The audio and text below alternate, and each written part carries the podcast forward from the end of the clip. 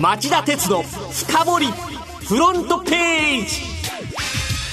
皆さんこんにちは。番組アンカー経済ジャーナリスト町田鉄です。皆さんこんにちは。番組アシスタントキャスターの津田まりなです。町田さんえらい。こんにちはです。あ、はい、すいません、こんにちは。町田さん、えらい日焼けされてますけど、うん、釣りでも行ったんですか？えっとね、実は一昨日江ノ島に行ってきました。あ、そうですか。友達に誘われて久しぶりに丸イカ釣りをしたんですけど、はい、まあ全然ダメでしたね。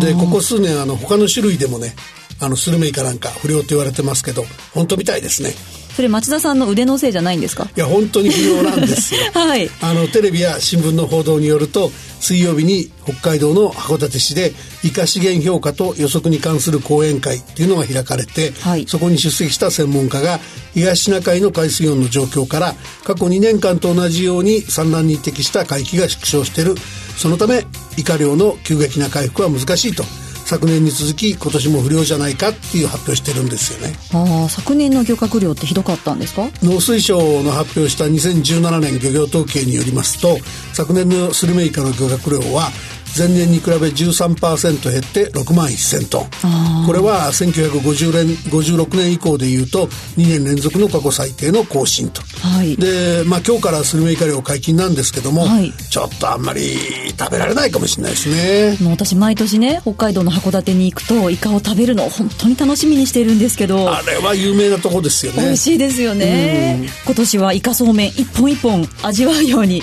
噛み締めて食べたいと思います、はい、さて今週も町田さんが選んだ1週間の政治経済ニュースをランキング付けして1位から順に時間の許す限りご紹介していきましょう。町田鉄の深掘りフロントページ。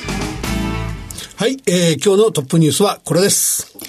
イタリア発の南ヨーロッパ売り。アメリカや日本で株価急落も招く今週前半、イタリアの政局混迷に端を発した南ヨーロッパ経済の不安が世界の金融市場を揺るがしました。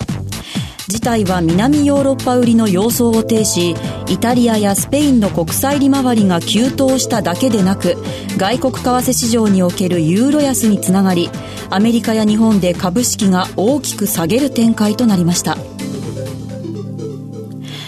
町田さん、この南ヨーロッパ売りってどういうことなんでしょうか？あの、象徴的だったのは火曜日と水曜日のヨーロッパ各国の10年もの長期国債の利回りの推移なんですよね。はい。イタリア債の利回りが急上昇。価格で言うと下落なんですが、はい、急上昇して一時3.345%と2014年以来およそ4年2ヶ月ぶりの高い水準になったほか、はい、ポルトガル債やスペイン債も利回りが大きく上がったんです。えー、これに対してドイツ債やフランス債は逆に利回りが下がっていて、て、南ヨーロッパ売り色が鮮明になったっていう格好なんですよね。うん、これ、しかもヨーロッパだけじゃなくて世界中に飛び火しましたよね。そうなんですよね。外為市場を経て株式市場に波及し、アメリカではダウ平均が3営業日続落。水曜日は前週末に比べて391ドル64セント安い24,361ドル45セントで取引を終えましたし、はい、えー、東京市場でも日経平均株価が大幅続落したということでしたよね。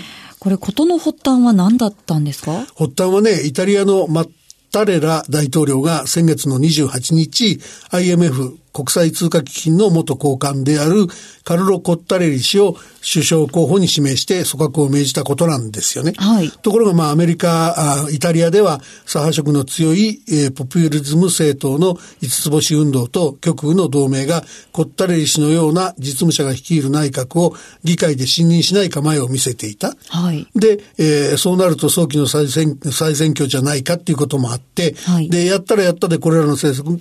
力が議席を伸ばしそうなんで、えー、一段と財政不安が高まるんじゃないかってことで、えー、この時点で市場が大きく揺れちゃったってことなんですよね。そういうことだったんですね。これ今後はどうなっていきますかね？あの、週半ば以降はとりあえず小康状態になってるんですけど、はい、先行きは油断を、予断を許さないと思います。えー、マッタレラ大統領は日本時間の今朝未明、法学者のジョゼッペ・えー、コンテ氏を次期首相に指名したんですけど、はい、この人は五つ星運動と同盟が次期首相候補として推薦してた、推薦していた人物で、はい。ってことは、アメリカのトランプ政権のような政府になりかねないっていうね、問題もあるわけですよね。はい、で、えー、そうなると苦境に立つのは、あの、ヨーロッパ中央銀行。はい。えー、量的緩和でイタリア国債を多く保有しているからなんですけども、はい、ECB のドラギさんという総裁はもともとイタリア出身ですし、はい、だからといってその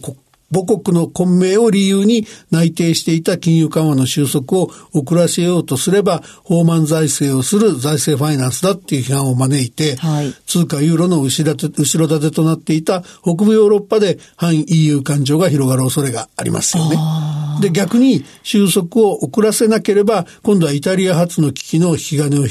きかねず、はい、えー、南ヨーロッパの反 EU 感情を煽って、えー、下手をするとイタリアのヨーロッパ離脱を誘発、ユーロ離脱を誘発しかねないですよね。そうですね。だから、イタリアの政局の行方と ECB の舵取りから目が離せない状況になってきたっていうことだと思います。はい。それでは2位のニュースは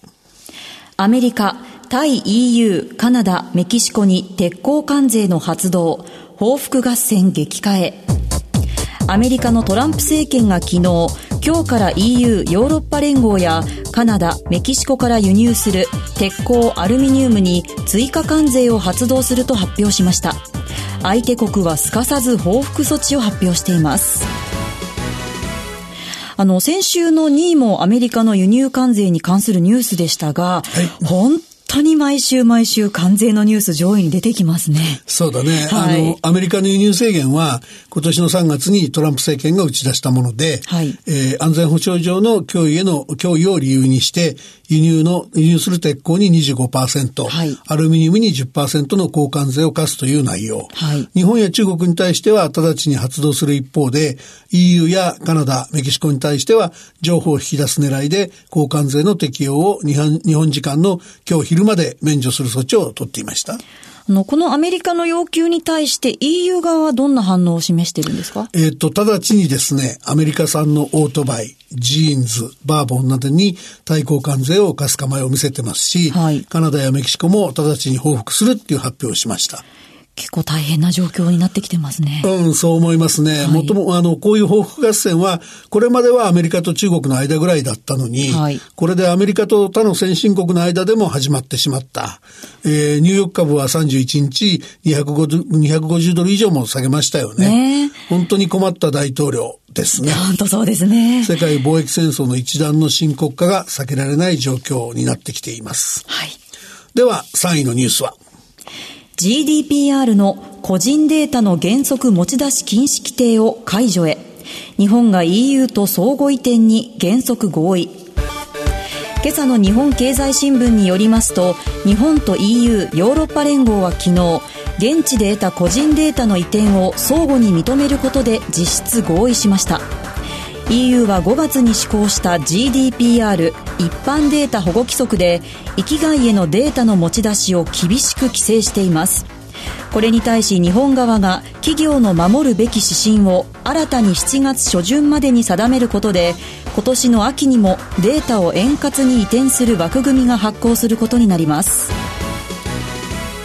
この GDPR のニュース、先週の4位でも取り上げたんですが、対応早いですね。そうですね。ねあの、特に評価したいのは、あの、世界中でその貿易戦争の嵐が吹き荒れ出している中でね、はい、日本と EU が最先端の経済分野の規制で強調する方針を掲げられたこと。はい、え先週も番組で取り上げたように、GDPR はヨーロッパの個人データの域外移転、あるいは持ち出しを原則禁止した上で、情報の保護水準が EU 並みに達していると EU が認定した国地域に限って持ち出しを認める制度で、現状ではスイスとか11カ国地域がこの認定を受けているだけで、日本は受けていなかったんですね。はい。で、えー、国レベルの認定がないと、域外企業は個人から個別に移転の同意を取ったり、EU 当局が用意したひな形を利用して、特別な契約を結んだりしなければならないと。大変な手間があったわけですね。あ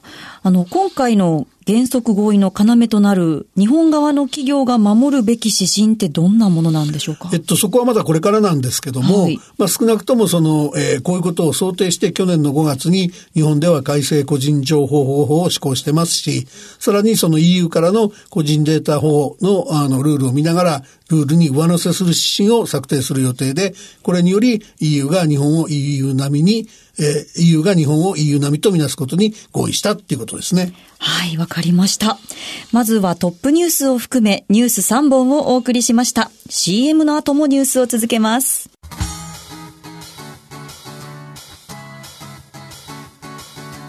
町田鉄の深掘りフロントページはい、えー、それでは4位のニュースはこれです。メルカリ1億円申告漏れ、東京国税局が指摘。木曜付の日本経済新聞長官によりますと、フリーマーケットアプリ大手のメルカリが、東京国税局の税務調査を受け、2016年6月までの2年間で、およそ1億円の消費税の申告漏れを指摘されたことが関係者の話で分かりました。過少申告加算税を含めた追徴課税も1億円程度とみられています。あの、メルカリって不要になったものを簡単に売買できるスマホのアプリなんですけど、うん、私もよく使ってるんですよ。あなたもそうなんだ。はい。あの、このアプリの直近の月間利用者数っておよそ1000万人で、はい、その流通総額は今年の1月から3月の合計で1000億円を超えています。ああ、すごいですね。で、あの、メルカリは2013年2月の創業で、はい、ユニコーン、あの、推定企業価値が10億ドル、はい、およそ1100億円超の未上場企業に、えー、つくユニコーンだ言われてきたんですけども、はい、まあ東証マザーズに、えー、今月19日に上場することが決まっているので、はい、市場でも大変大きな関心を集めているということですね。そうですね。注目集まってますが、消費税の申告漏れがあったっていうんですけど、これ当のメルカリはどんなふうに言ってるんですかね？えー、っとですね、今回の申告漏れ問題についてメルカリはコメントを発表していて、いろいろ長々書いてあるんですけども、一言で言っちゃうと、弊社としては租税回避の意図は全くなく、税務調査に誠実に協力してきたってしてるんですね。うん、これ、この回答、町田さんはどう思いますか？あのね、論理的にはちょっと、こういう税法解釈ってありえないんじゃないのっていう感じが読んでいてしちゃったんですけども、はい、だけど、それより気がかりなのはね、メルカリのリスクに関するガバナンス、フリーマーケットに出品される商品が違法なものだったり、はい、売買の対象にそぐわないものがあるっていう理由で、上場に難色を示されて、何度も先延ばしにされてきたのに、また今回みたいな話が出てくるとね、リスクガバナンスが相変わらず甘い会社なんじゃないかっていうイメージ持たざるを得ないですよね。これ一回ね、機会があったらきっちり取材して、きっちり報告しておいた方がいいような会社だっていう感じがしましたね。そうですか。はい。えー、では、5位のニュースはガソリン店頭価格が3年半ぶり150円台。資源エネルギー庁が水曜に発表した石油製品価格調査によりますと、レギュラーガソリンの全国平均店頭価格が今週月曜に1リットル151円と1週間前に比べて1.9円値上がりし3年半ぶりに1リットル150円の大台に乗せました。この値上がりの原因って何なんですか？やっぱり値上がりの主因は4月以降の原油の高騰。石油元売り会社の調達コストが膨らんで、小売価格への転嫁が続いていると。はい、で、4月から直近までの卸値の引き上げは、えー、ガソリンで累積1リットル12円程度なのに対して、はい、店頭の値上げ分は同じ時期に8円弱なんで、まだ転嫁が追いついてないとは言ってるんですけどね。はい、で、ただ、もう一つ大きいのは、国策もあって進んできた元売り各社の再編統合で、競争が働かなくて、値上げを抑える力が働くな、なく、働かなくなってるっていう面もありますよね。うん。その値上がりの主因になっている原油の高騰なんですけど、これはどんな原因があったんですか？これはもうよく出てくるトランプ大統領ですね。5月の初めに、主要6カ国とイランとの間で、2015年に結んだ核合意からの離脱を発表し、えー、イランへの制裁再開を打ち出したので、中東からの石油の供給が不安定になるんじゃないかっていう見方が出ちゃったんですね。はい。これガソリン価格上がってね、困る方も多いと思うんですけど、今後はどうなっていくんですかね？うん、あのね、今までみたいなペースでの小売への転嫁っていうのは、ちょっと続かないんじゃないですかね。これ以上やるとやっぱり消費者の買い控えとか、エコカーの普及に拍車とか、そういうことになってしまうので、はい、多少ペースは落ちるんじゃないかと思いますね。はい、わかりました。それでは6位のニュースは？キャノンがフィルムカメラの販売を終了。キャノンは水曜、フィルムカメラの販売を終了すると発表しました。デジタルカメラの普及で販売数量が減少していたことに対応した措置で、初めて 35mm フィルムカメラを発売した1936年から80年以上続いたフィルムカメラ販売の歴史に幕を閉じることになります。いやー、町田さん。はいいつかこんな日が来るんじゃないかと思っていたんですけど、ええ、フィルムカメラのね、世代からすると、ちょっとこう、寂しいというか感慨深いような気持ちもあるんですけど。そうだね。だけど、あの、実はすでに2010年に生産が終わっていて、はい、今後は修理に対応すると。はい、で、修理期間は部品在庫がある場合に限り、えー、2025年10月31日まで延長するっていうんですね。はい、で、まあ2000年代からデジタルカメラへの移行が進んでますんで、カメラメーカーのフィルムカメラからの撤退が続いていました。はい、で、主要メーカーとしては、えー、ニコンが、えー、まだ販売を続けてるっていう状況ですね。はい、わかりました。町田さんすみません。ここで時間が来てしまいましたので、7位以降ご紹介する予定だったニュース、簡単にご紹介ください。はい、えー、7位は、えー、経済犯罪も対象分野に司法取引が今日からスタート。とい。うことで、はい、あの他人の犯罪を明かす見返りに容疑者や被告の刑事処分を軽くする日本版司法取引が今日から導入されました、はい、